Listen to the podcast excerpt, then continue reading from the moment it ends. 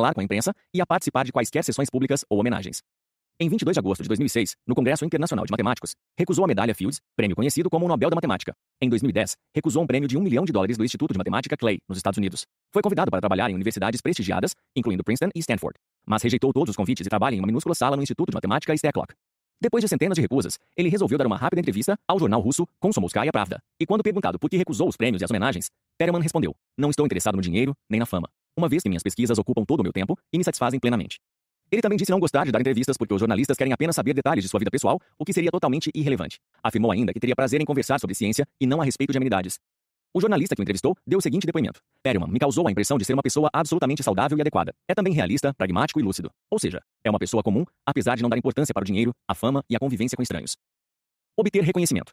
O principal propósito de quem tem essa motivação como a mais intensa é o prestígio. É uma pessoa que se preocupa bastante com o que os outros dizem ou pensam sobre ela, e vê a opinião alheia como algo muito relevante. Precisa se sentir reconhecida e valorizada durante o processo de negociação. Tende a levar o trabalho para o lado pessoal e precisa saber como poderá capitalizar os resultados obtidos com suas ações. Situações comuns de quem negocia por essa motivação. Preferir negociar com pessoas que enalteçam seu valor. Gostar de lidar com pessoas bem-sucedidas. Ser otimista e entusiasmada. Adorar elogios. Buscar aprovação social. Caso ou ambicioso. A pessoa que tem um reconhecimento como motivador preponderante apresenta características muito marcantes como a necessidade de ser aprovada social e profissionalmente. Gosta de se vestir bem, prefere se relacionar com pessoas que irradiem sucesso, motiva-se quando é publicamente elogiada e dá atenção especial à aparência física, procurando manter a saúde também por questões estéticas. Não há nenhum problema ético em gostar de ser reconhecida e admirada, uma vez que pode ser a energia que leva a pessoa a se esforçar mais para atingir seus objetivos. O caso de Fábio ilustra muito bem o lado bom e o ruim de ter essa motivação em altíssima escala. Ele tem origem muito humilde e começou sua trajetória profissional vendendo seguros de porta em porta. Depois montou pequenas franquias e, como sempre, foi muito determinado. Agregou aos poucos vários empreendimentos ligados à construção de imóveis para baixa renda, tornando-se bem-sucedido em vários deles. No entanto, a necessidade de reconhecimento sempre foi maior que sua motivação por ganhar dinheiro, pois gasta excessivamente para ter um alto padrão de vida e muita exposição pública. Ele diz que o que chamam de exibicionismo, na verdade funciona muito bem, já que as pessoas preferem negociar com gente bem-sucedida como ele. O lado bom é que acaba servindo de exemplo para jovens ambiciosos como ele, já que o desejo de ser reconhecido como competente e de obter fama pode ser um impulso poderoso para o sucesso. Ser altruísta. Quem tem essa motivação preponderante já atingiu praticamente todos os objetivos pessoais e financeiros, ou leva uma vida com poucas necessidades materiais. Em geral, é uma pessoa mais madura e tem um fervor quase idealista relacionado aos seus projetos. Vê o bem comum como fator mais importante do que qualquer vantagem pessoal e leva muito em consideração o caráter da pessoa com quem negocia. Situações comuns de quem negocia por essa motivação. Fazer trabalhos voluntários.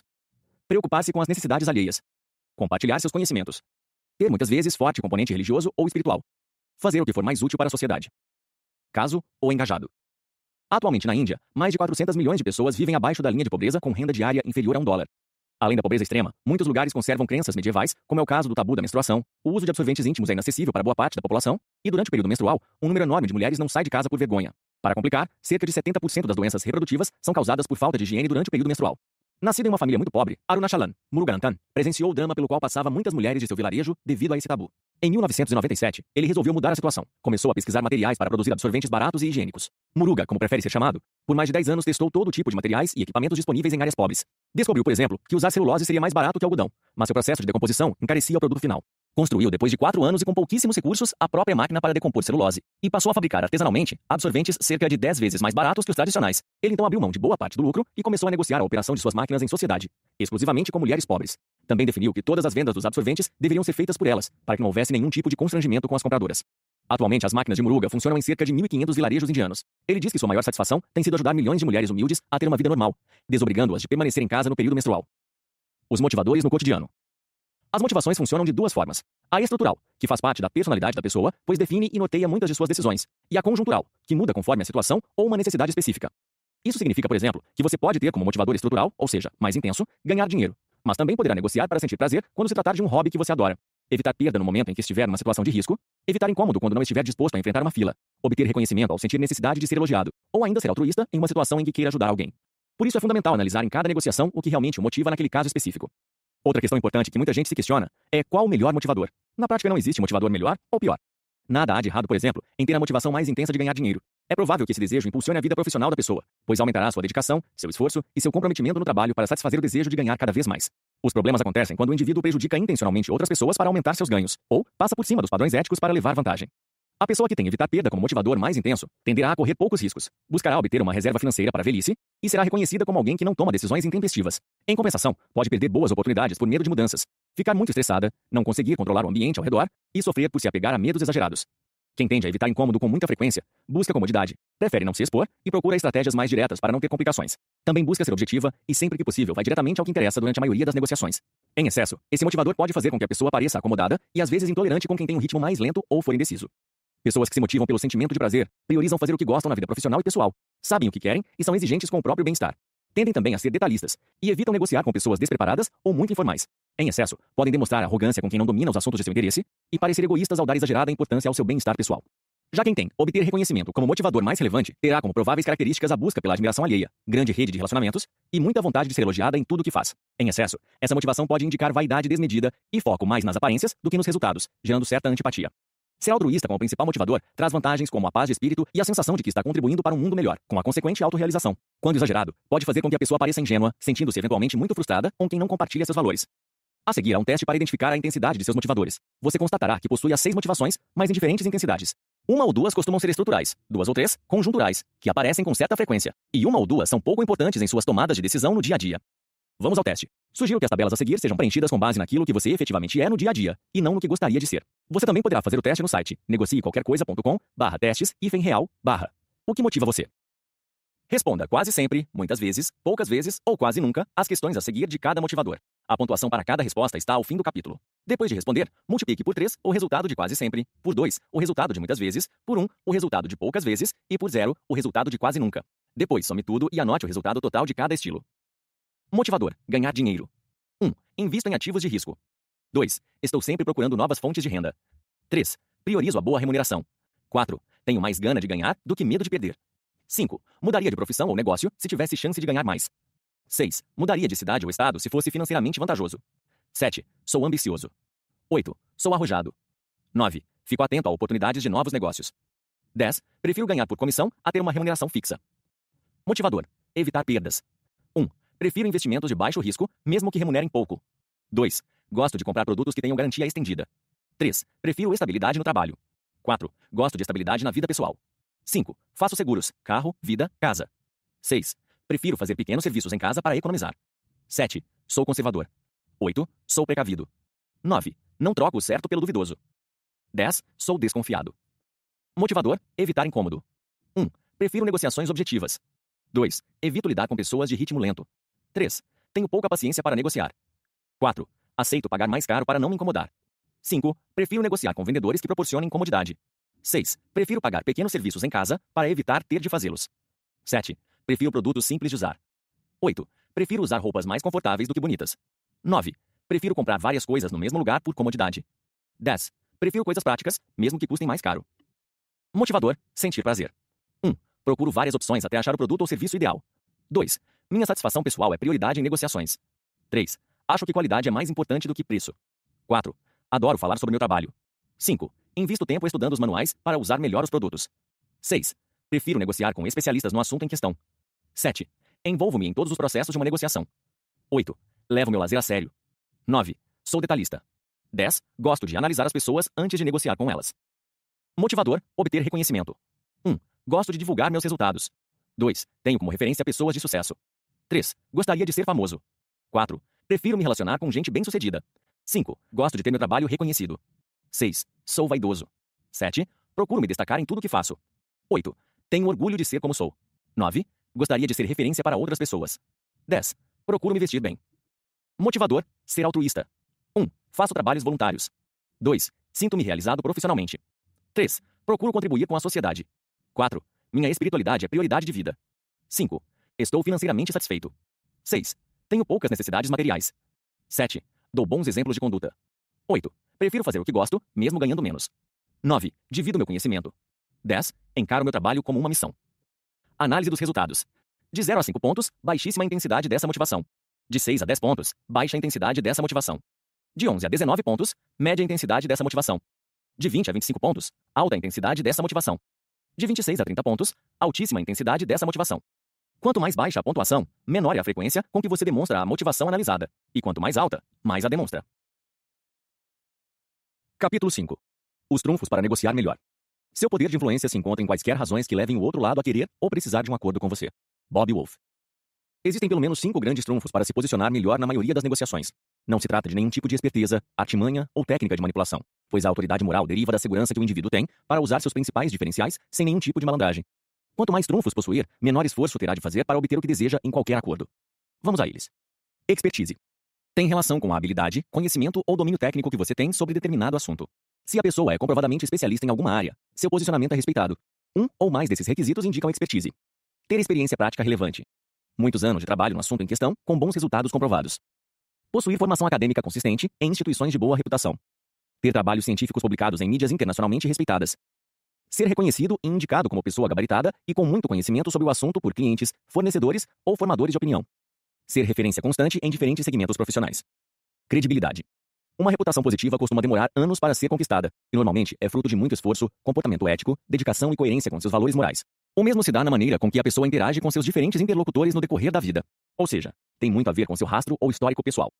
Atualmente as informações são acessadas com facilidade. Se, por exemplo, você digitar no site de busca o nome de qualquer profissional liberal, como um advogado ou médico, aparecerá todo o histórico dele, e quanto mais extenso, mais fácil será avaliá-lo. Pessoas que gozam de boa reputação são como um livro aberto, pois além de não terem nada a esconder, têm muito que mostrar. Um ou mais destes requisitos indicam credibilidade. Reputação de pessoa íntegra em suas relações profissionais e pessoais. Ter histórico como mediador de conflitos, onde trabalha ou presta serviços, bem como em seu cotidiano social e familiar. Ser fonte confiável e constante de jornais, revistas, canais de TV ou emissoras de rádio que tenham credibilidade. Ser conselheiro ou consultor de empresas relevantes. Obter prêmios ou reconhecimento de instituições respeitadas. Poder.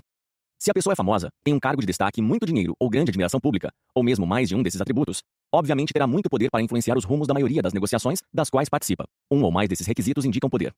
Ser formador de opinião, ter muito dinheiro, possuir um cargo de direção em uma empresa renomada, ter um negócio bem-sucedido, ser muito bem relacionado.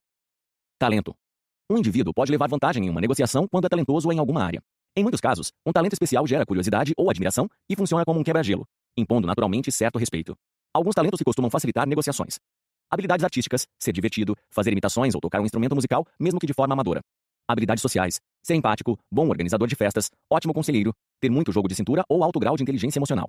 Habilidades esportivas, atuar com destaque no tênis, futebol, golfe, pescaria, corrida ou qualquer outro esporte, mesmo como amador.